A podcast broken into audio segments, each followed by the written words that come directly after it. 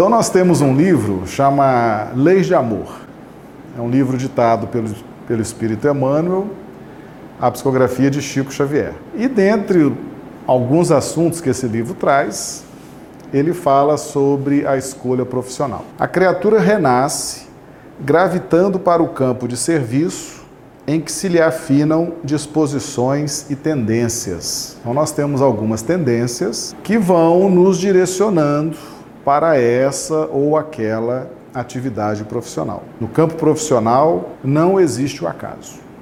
Todos nós estamos dentro de um contexto que tem a relação direta com a nossa necessidade de evolução. Então existe uma lógica nas coisas que nós estamos aprendendo a observar e a respeitar. E não existe fatalidade nessa área.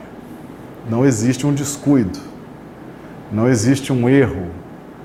Não existe esse tipo de configuração para o exercício profissional. Onde a inteligência possa produzir mais e melhor, é ali que nós estaremos posicionados no campo profissional.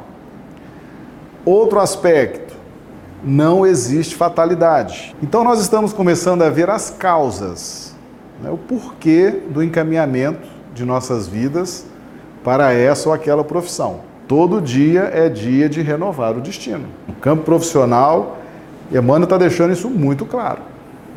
Se você não está satisfeito com a sua profissão, com o local onde você está, nada impede que você se esforce para renovar, para modificar, para transformar essa situação. A doutrina espírita, gente, ela é consoladora. O que, que Jesus prometeu? O consolador. Pode até explicar uma outra consequência no plano da lei de justiça mas ela tem a sua linha consoladora. Ela mostra o problema, mostra a causa da dificuldade, mas aponta a solução. Então agora Emmanuel trouxe algumas profissões para a gente entender essa relação de causa e efeito. Agora vamos ver a pergunta 9. E os antigos conquistadores militares que praticaram excesso? E os antigos conquistadores militares que praticaram excessos. Resposta de Emmanuel: Tiranos que não vacilaram em forjar a miséria física e moral dos semelhantes, na exaltação dos princípios subalternos em que se envelheciam, voltam depois das medidas iniciais da própria corrigenda, na condição de administradores capacitados à distribuição de valores e tarefas edificantes. Tiranos que não vacilaram em forjar a miséria física e moral dos semelhantes, na exaltação dos princípios subalternos em que se envelheciam. Os administradores, aquelas pessoas que têm uma capacidade de organização, de administrar, de distribuir recursos, né? de controlar material, controlar setor de pessoal, controlar a burocracia, controlar. Os administradores. É um dom, não é? Tem gente que faz isso assim de forma extraordinária.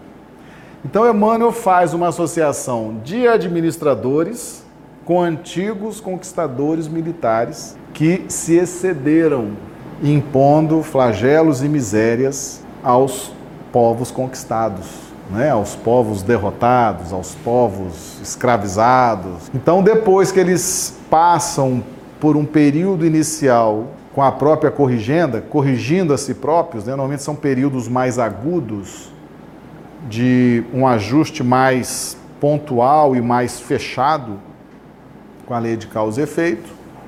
Eles agora vão exercer toda aquela habilidade né, dos conquistadores militares, que eles são grandes administradores. Você administrar um, uma legião, uma tropa, recursos, pessoas, animais, munição, estratégias, mapas, etc., é uma, é uma administração, não deixa de ser uma virtude.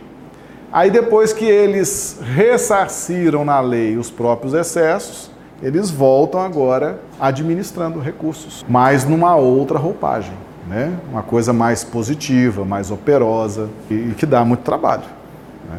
Dá muito trabalho, com certeza.